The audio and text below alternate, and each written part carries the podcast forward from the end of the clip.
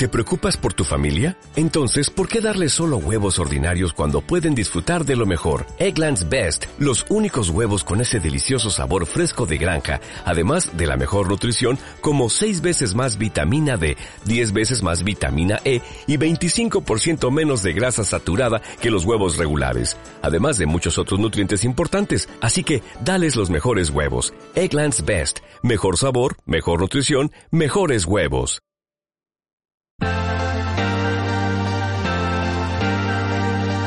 En Intereconomía, la tertulia de cierre de mercados.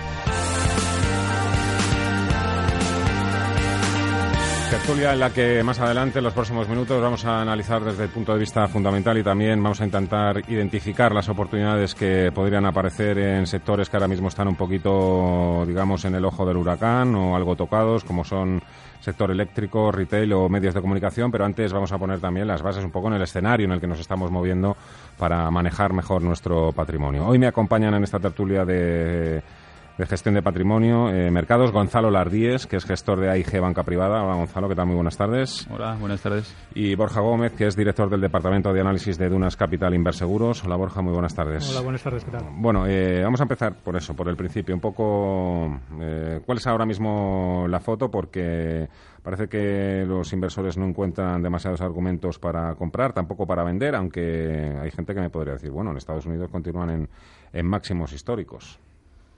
Lo de Estados Unidos realmente es eh, como sucedía hasta hace no demasiado con el bono alemán. Eh, podíamos opinar lo que quisiéramos, que el bono dejaba de subir y en bolsa americana pues ya desde hace tiempo pasa algo parecido.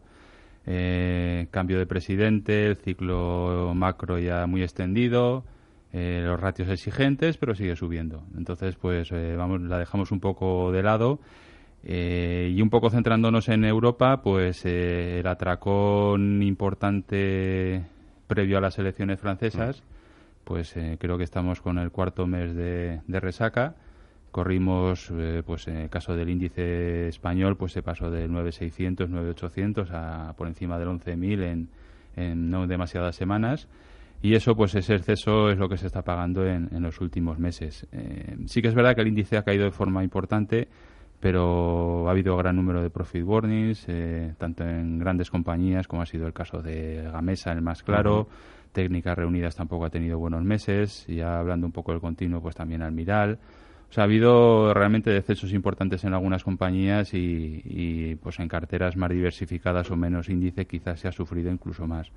Entonces, de momento, eh, creemos que es un poco resaca de todos los excesos previos al verano y en próximas semanas pues a ver con la presentación de resultados que, que ya no queda demasiado tiempo pues a ver si hay algún tipo de catalizador que, que pueda volver a mover los mercados.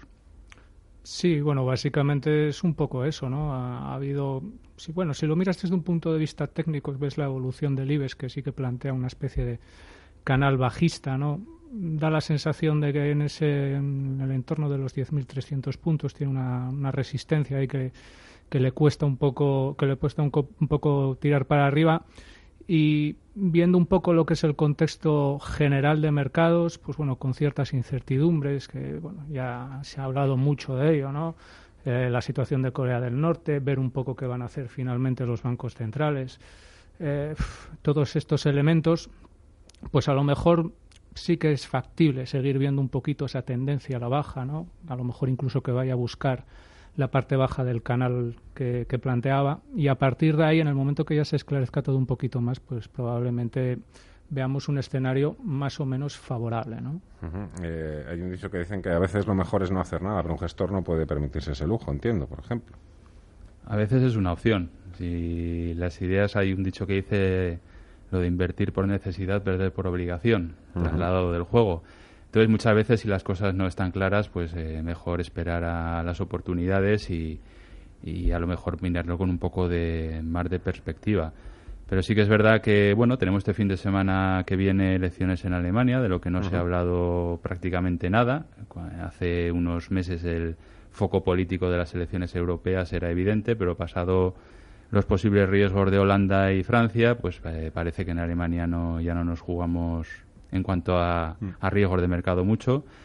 El caso español es un poco distinto porque tenemos nuestros, como siempre, nuestros problemas particulares, pero bueno, esperando que pasen estas dos fechas, a finales de septiembre y principio de octubre, pues a ver a qué se enfrenta el mercado en, en el próximo mes.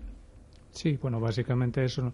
La parte de elecciones en Alemania sí que es cierto que, bueno, se, las encuestas, hay que pillar las, las encuestas siempre con muchas pinzas, ¿no? Pero en este caso vamos a dar por bueno que efectivamente el partido de Merkel va a ganar. La cuestión es ver ese margen de victoria, ver las posibles alianzas que pueda haber, sobre todo por lo que pueda incidir en cuanto a visión a medio y largo plazo de lo que es la Unión Europea, ¿no?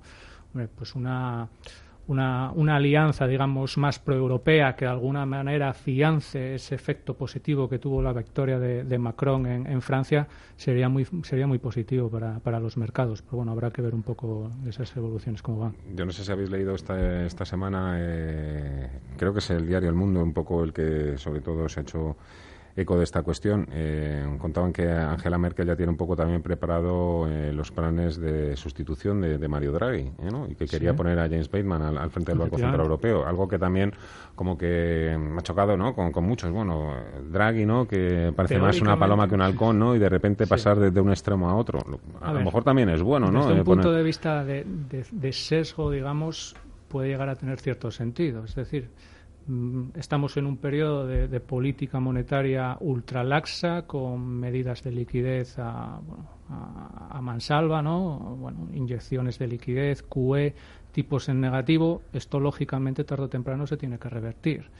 Entonces, bueno, sí que es cierto que ese proceso de normalización probablemente pues requiera, en teoría, una persona pues un poquito más hawkish en términos de en términos de tipos. Claro, hablar de Weidman es hablar de un hockey, pero de los, de los grandes, ¿no? Entonces, sí, que es cierto que, que, bueno, que lo que es el sesgo en sí puede llegar a tener cierto sentido, pero habrá que ver un poco, porque sí que es cierto que, bueno, eso todavía queda, todavía queda. Estamos hablando de otoño 2019, ¿no? Pero bueno. La verdad es que con Draghi no le ha ido nada mal a Alemania. Eh, podrán decir lo que quieran, pero desde el punto de vista macro la situación está estabilizada eh, la crisis de deuda periférica parece que queda atrás. De Grecia ya hace tiempo que no sabemos si hay problemas o no, pero desde luego no son noticia. Y Alemania se financia gratis. Entonces, eh, sí que es verdad que los alemanes llevan grabado en su ADN toda la, hiperinflación de la República de Weimar y, y, eso pues pesa mucho pero la verdad es que esos eh, desajustes que preveían con la política monetaria expansiva, mm, ya veremos si los riesgos se materializan a medio y largo plazo, pero de momento la verdad es que la situación está bastante estable y ellos se financian prácticamente gratis. Entonces ellos se mantienen en su papel, pero la verdad es que con este, esta política Banco Central Europeo, Alemania no le ha ido, no le ha ido nada mal. No, no, eh, para, está claro que Alemania ha salido largamente beneficiada se quejan mucho por la estructura de, tipos, el efecto negativo que eso puede tener sobre los bancos, sobre los bancos alemanes y sobre las aseguradoras. Pero bueno, sinceramente, si ves los, los, los datos en términos agregados, eh, para nada se puede decir que Alemania haya salido perjudicada. De hecho, incide cada vez un poquito más en esas, en esas dinámicas de mercado que a ellos cada vez les favorecen más. ¿no? Tenemos un escenario donde el BCE cada vez le cuesta más el adquirir papel de, gobierno alemán para ejecutar su, su, política, su política de QE. ¿Y ellos que te anuncian? Pues bueno, ellos te anuncian que van a reducir el volumen de, emisión para los próximos cinco años, con lo cual incide todavía más en la, en la curva, ¿no? Con lo cual, pues bueno, eh, sí que es cierto que, que, no se pueden quejar excesivamente de Draghi, pero además Draghi ha actuado un poco como de pegamento en un escenario en el que no hay que olvidar eh, había un riesgo, el mercado asimilaba un riesgo de, ruptura de la zona euro francamente elevado. Bueno, también el Banco Central Europeo, claro, eh, tiene mucho mérito también en el crecimiento, las cifras de déficit, eh, como también hemos conocido esta semana. Vamos ya con, a ver, vamos a ver el mercado español. no sé si tiene algo que ver todo el tema de Cataluña, desde ese punto de vista, como lo veis, o no sé, la propia composición del mercado español, eh, un sector muy bancarizado. Eh, la verdad es que estamos ahí un poco ahora mismo que no, no conseguimos eh, salir. si te digo la verdad... Con todo lo bien que nos ha ido en lo que va de año, que parece, claro, lo que pasa es que somos un poco ansiosos, ¿no? Queremos más, más, más. Si asimilas o si ves un poco lo que es la evolución de las primas de riesgo de las curvas de, la curva de gobierno española, incluso de la evolución de la propia deuda pública catalana, de los GenCats, tampoco se puede hablar de un escenario de, volatilidad o de miedo brutal a lo que a lo que está aconteciendo en Cataluña quita esto para que a medida que nos que vayamos eh, acercándonos al 1 de octubre pueda haber ciertas dosis de, nerviosismo hombre pues probablemente pueda haber ciertas dosis pero en ningún caso es un, sell-off ni nada ni nada por no el no no un sell-off pero a lo mejor puede retraernos en la inversión no sé ¿eh? a lo mejor un inversor que está yo que sé en su casa en Cincinnati o uno que está en Yokohama, ¿no? Y a lo mejor le llega todo este ruido y a lo mejor no toma una decisión. Bueno, prefiere esperar a ver cómo se desarrollan los acontecimientos. Antes, o sea, es verdad que no, se pone a vender como un loco España, ¿no? Pero que a lo mejor también, oye, mm, vamos a esperarnos. ves cierta calma. Si lo comparas, ves ciertas evoluciones que de alguna manera sí te trasladan, pues bueno, digamos, incertidumbre. Leve, pero incertidumbre, ¿no? La evolución, por ejemplo, de la curva española frente a la italiana, pues a lo largo de los últimos de las últimas semanas, pues sí que ha habido una pues un, comportamiento relativo algo más positivo de la curva italiana que de la curva que de la curva española. Bueno en cierta manera puede estar planteando esto pero ya digo que no es un, un escenario que a día de hoy se note se note esa, esa incertidumbre ahí importante. Oye, Gonzalo, tú aunque tocas todos los palos, eh, también estás como muy centrado, focalizado muchas veces en, sobre todo en empresas de pequeña y mediana capitalización. ¿Son más sensibles a todo este ruido, a este zumbido? No, yo creo que mm, ahí el margen de maniobra es muy, muy limitado y el inversor que está allí sabe que tiene que estar bastante por encima de todo este tipo de, de cosas. A lo mejor el dinero más eh, más nervioso, más rápido, que sabe que pues, en valores grandes puedes hacer movimientos ciertamente rápidos por este tipo de eventos o por otro tipo de cosas inesperadas, pero en valores pequeños es mucho más complicado. Hablando de la deuda de la Generalitat, eh, yo sigo un poco de refilón a renta fija, sobre todo como indicador de qué pasa en en el mercado, digamos, eh, líder, porque siempre la renta variable vamos un poco a remolque. Sí, sí, no, es que dicen que los primeros en, oler el fuego dicen que son los gestores de bonos. Es un mercado bastante más noble. Eh, hay que pensar, por ejemplo, que el nominal normalmente de los bonos son 100.000 euros. Eh, para comprar una acción de Telefónica necesitas 9 euros, entonces siempre ha sido un mercado donde han estado más inversores institucionales y donde a lo mejor se mueven más por tendencias más de fondo que, que por movimientos nerviosos de corto. Eh, mirando el otro día el bono de la Generalitat del 2020, eh, realmente sufrió más eh, el año pasado en marzo, en 2016, que llegó a estar a niveles del 4,5, creo que recordar. Y sí que es verdad que en estos últimos dos meses se ha, se ha estresado un poco, pero está a niveles del 2,75. Entonces, extrapolando un poco nerviosismo del mercado, parece que en marzo del año pasado sí que hubo algún momento puntual que leyendo hoy un poco pues, eh, reuniones que había habido el año pasado, cuando se hizo la facilidad de liquidez de 8.000 millones al gobierno catalán, pues a lo mejor ahí sí que hubo, aunque no, no, se, no tuvo tanta tanta publicidad, a lo mejor más tensión de fondo, que la que hoy sí que es evidente que a lo mejor de fondo pues eh, es de otro tipo. Pero sí que es verdad que está algo estresado, pero los niveles de la renta fija a corto plazo, desde luego, no, no parecen indicar demasiado riesgo. Sí, no, básicamente, básicamente es totalmente de acuerdo con lo, con lo que está con lo que está comentando. No se aprecian grandes grandes dosis de nerviosismo. Vuelvo a decir lo mismo. Al final el mercado es muy pues me, voy fijando en cosas y voy y voy aparcando el resto, ¿no? Da la sensación de que por ahora todavía no se ha fijado en lo que es eh, la situación de Cataluña. ¿Se puede fijar en el futuro? Pues hombre, existe esa, existe esa posibilidad, pero tampoco creo que vaya a haber un contexto especialmente negativo. Bueno, eh, gestión value, ¿a ti te gusta ese término que se utiliza o, bueno, queda...? Bueno, hay que ponerle un nombre a determinados tipos de gestión y, parece que el value, pues en mercados que han sido muy convulsos en los últimos años y y digamos los inversores siempre buscan algo a lo que, que dé ciertas garantías de medio y largo plazo. Y bueno pues de forma estructural esta forma de gestión pues en momentos complicados lo ha, hecho bien y, es por lo que yo creo que en estos momentos pues tiene más trascendencia o tiene mm. más conocimiento entre los inversores de lo que ha sido en, en otras épocas. Pero bueno, hay que poner el nombre a las cosas y...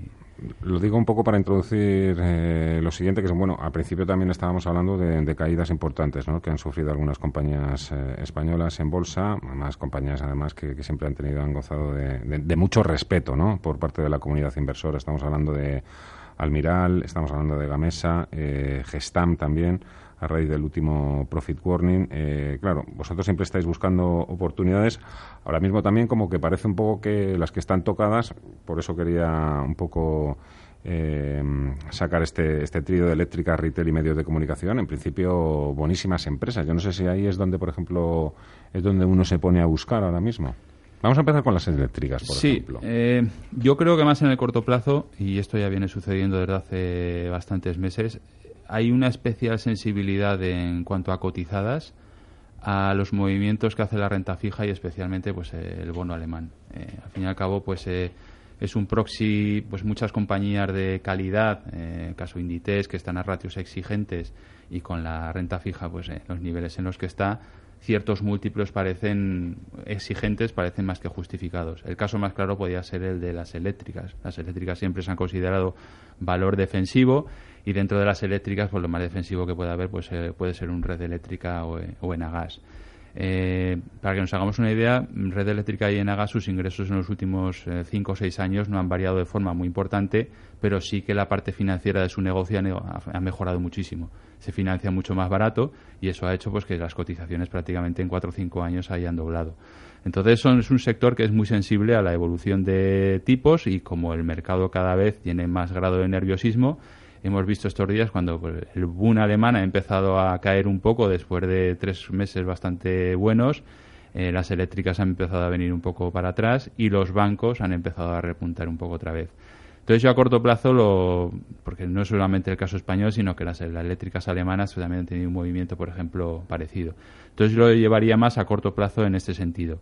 Sí que es verdad que la incertidumbre regulatoria, como sector regulado de bandera que es, pues eh, siempre está allí y si a este entorno pues un poco difícil en cuanto a renta fija o no tan positivo se añaden pues algunas declaraciones que se hacen pues, de vez en cuando pues, por parte de reguladores y demás pues es un poco y sumar todo en la misma en la misma dirección pero vamos, yo creo que por encima de riesgos regulatorios, a corto plazo el mercado sí que es muy sensible a, movimientos pues de, renta fija hmm. y luego cómo se posicionan determinadas estrategias respecto a esos movimientos. Lo que pasa es que ayer Goldman, claro, dio un, mazazo, claro, viendo, de, dónde viene. Ayer salieron mil y pico millones ¿no? del sector en un solo día. Más de dos mil, no recuerdo exactamente la cantidad, pero lo que dice de, los tipos es, es, muy, es muy relevante afecta, sobre todo, lógicamente, a eléctricas. Eh, y en este sentido, por eso decía que lo que puede hacer el BCE, bueno, BCE en este caso, ¿no? pero autoridades eh, monetarias en, general, es importante. El TAPER, por ejemplo, es importante porque asociamos siempre el TAPER a, las compras en deuda pública, pero el BCE no compra simplemente deuda pública. Deuda también, compra deuda, deuda corporativa investment grade. ¿no? De hecho, se ve como el comportamiento relativo de los bonos de este, de este tipo de, empresas que entran dentro de la cesta de, adquisición de, la QE del BCE bajo el CSPP. Eh, pues bueno, desde junio del año pasado, que es cuando se implementa esta, esta medida, pues bueno, el coste de financiación cae de forma muy importante. Lógicamente, eso tiene un efecto muy positivo sobre la cuenta de resultados de, las de, de estas empresas.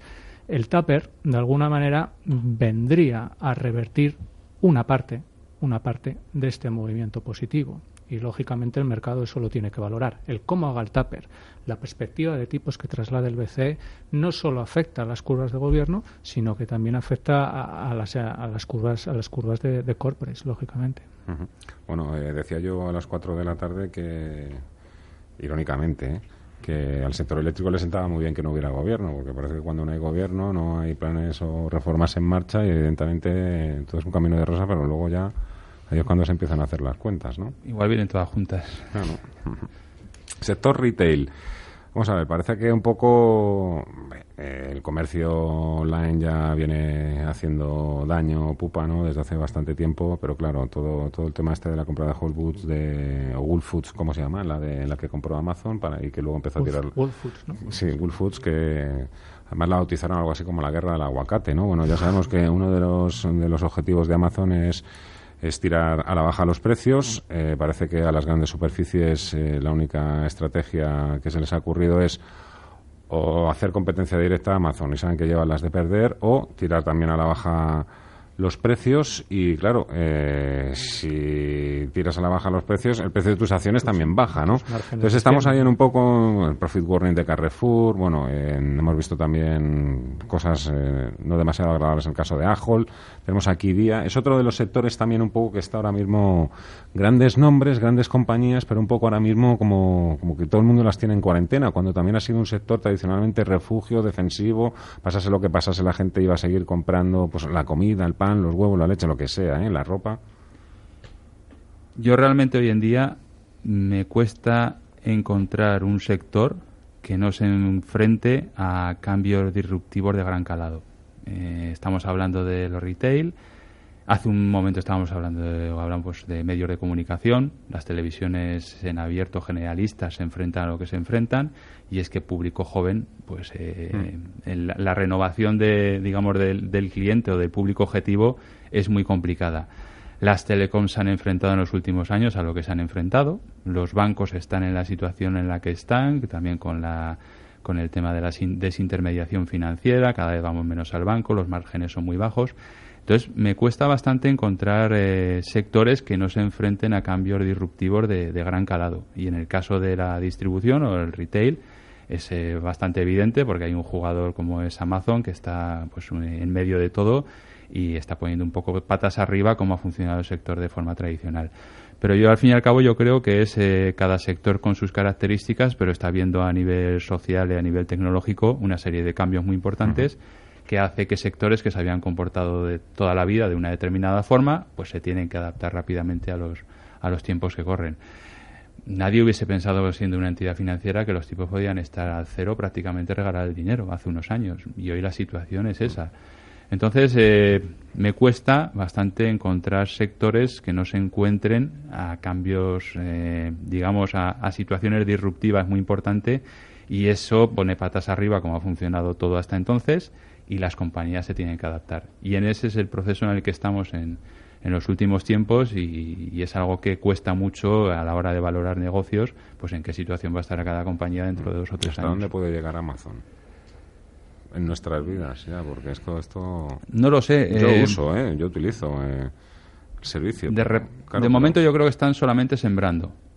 Eh, están poniendo patas arriba todo y de momento están sembrando, porque hay ciertas políticas que desde el punto de vista de negocio o empresarial no tienen mucha lógica salvo llegar a unos determinados fines de corto plazo para conseguir unos objetivos más ambiciosos de medio y largo plazo. Eso lo iremos viendo con el tiempo. Amazon hoy por hoy no gana dinero. Está poniendo patas arriba todo, pero no gana dinero. El potencial de poder aprovechar todos esos cambios que está haciendo y digamos la posición dominante que puede coger a medio y largo plazo es por lo que la cotización de la compañía está donde está pero como no sea capaz en el futuro de todo ese trabajo que está haciendo en el corto trasladarlo a resultados, que es al fin y al cabo el objetivo de las compañías, en algún momento pueden empezar las dudas. Pero sí que es verdad que está cogiendo una posición dominante y en muchos sectores o en mm. muchas líneas de negocio se hace lo que Amazon Fíjate dice. que es una pregunta que se hace mucha gente. Es si yo tengo un producto en la tienda que me cuesta X y luego en Amazon también lo encuentro que cuesta X, X, que, y, y Amazon ha tenido que poner en marcha todo ese despliegue ¿no? tecnológico, logístico eh, la gente no, no, acaba de entender, pues yo creo que acaba de quedar con, también con el clavo, ¿no? De que lo importante ahora mismo no es ganar dinero en un poco, sino posicionarse, ¿no? Hacerse. Sí, efectivamente. Es lo de siempre. Al final tienes que ir a, la base de los mercados, ¿no? Los mercados, ¿qué es lo que hacen? Descuentan expectativas, pero lógicamente esas expectativas luego se tienen que ver confirmadas. Eh, en ese sentido, pues la, evolución de los resultados para Amazon y para cualquier empresa es básica. Eh, las expectativas, si esas expectativas no se, no, no, se, no se cumplen, lógicamente las valoraciones actuales van a dejar de tener sentido. Pero eso te sirve para Amazon, como te sirve para un Carrefour, como te sirve para cualquier para cualquier tipo cualquier tipo de empresa. Claro, porque son empresas que se van a tener también que, reinventar, ¿no? Todas estas. Efectivamente. De hecho, estamos en un contexto de cambios tan estructurales que de alguna manera mm, tampoco te sirve del todo el mirar el pasado. El pasado está basado en, una, en un contexto pues bueno, que no tiene nada que ver hacia dónde avanzamos, ¿no? Entonces esas valoraciones pueden llegar a tener sentido. Nos tenemos que habituar todos, nos tenemos que se tienen que habituar las empresas a este nuevo contexto y luego también se tienen que habituar las, las eh, los inversores a, esa, mm. a esta nueva realidad. ¿no? Bueno, Amazon que también empieza a dar servicios de, streaming de música, se crean sus propias productoras, todas ya conocemos todas las productoras estas americanas, ¿no? Que dan series, que son los las que ahora un ejemplo que se me ocurre podría ser como en su día cuando nació Google Google al fin y al cabo parecía que al principio era el buscador de Internet que teníamos mm. todos por definición de inicio. Y Google empezó a subir de forma importante y Google se ha convertido hoy en una empresa bastante distinta a base de una posición también dominante, pero que ahora está ya sabiendo monetizar porque está moviéndose pues a, distintas actividades mm. y ya sí que está consiguiendo. El caso de Google pues podría ser un poco de ejemplo de lo que era en principio pues lo que parecía un mero buscador de internet, pero que eso le ha dado un posicionamiento para tener un poder muy importante de determinadas, eh, incluso ahora mismo en, temas de publicidad es básico para, la, para el tema de internet. El caso de Amazon podría ser algo parecido, pero mm. también Google en su día parecían pues valoraciones desorbitadas y hoy vemos que Google ya es una empresa que gana dinero y que justifica las valoraciones. Y entra en robótica, en defensa, el coche autómata mm. este, ¿no? Famoso de Google, la verdad es que son los que os Decía yo que todo el tema este de la televisión que, que apuntabas tú también antes, Gonzalo, eh, plataformas, series, ¿no? que son las que ahora mm, ya las condiciones ya no las van a imponer las televisiones. Te vienes aquí, yo te, este es mi escaparate, no, si van a ser directamente las que tengan la, sartén sobre el mango. Y hablamos también de toda la cantidad de canales que tenemos, ¿no? La televisión a la carta. Claro, estamos viendo también como algunas empresas cotizadas en España, claro, al primer profit warning se nos vienen abajo. Han sido en Europa principalmente. La televisión generalista en España en comparación con televisión generalista en otros países de bastante calidad. Y eso le da pues un colchón para retener digamos eh, parte del éxito que han tenido en el pasado. Pero realmente se enfrentan a un futuro difícil. Por ejemplo hay un ratio que siempre históricamente funcionaba era que cuando el incremento de venta retail eh, en una economía mejoraba normalmente la inversión en publicidad el ratio era del doble. Si crecían las ventas retail un 2 y la publicidad crecía un 4 pues eso en la economía española, por ejemplo, está roto ya desde hace varios trimestres. Y es por lo que eh, muchas veces en la cotización de las compañías no sabes qué escenario de inversión en publicidad vas a descontar en próximos meses. Entonces, cuando vienen profit warnings en otras compañías en Europa, pues rápidamente los inversores se ponen la venda antes que la herida en lo que puede pasar en otras cotizadas. Y es un poco lo que ha sucedido este verano con, con profit warnings en Europa y las caídas importantes que ha habido, tanto, por ejemplo, en, Mediaset en, en, España como en, como en A3 Media. Sí, bueno, básicamente es eso, es, lo que estábamos hablando, adaptarse a una nueva realidad de mercado a una competencia pues bueno mucho más mucho más intensa y lógicamente pues bueno el negocio tradicional ya no solamente en este sector sino en otros pues bueno tiene que adaptarse a esa, a esa realidad la gente que lleve bancos en cartera dirá sí que ya lo sabía yo si son los bancos los que los bancos los mueven todo incluso con tipos negativos los siguen moviendo todo. Borja Gómez de, de Dunas Capital Inverseguros y Gonzalo Lardíez gestor de AIG Banca Privada ha sido un placer muchísimas gracias. Eh, muy formativo y la verdad que me lo he pasado fenomenal. Muchísimas gracias a los dos. Gracias.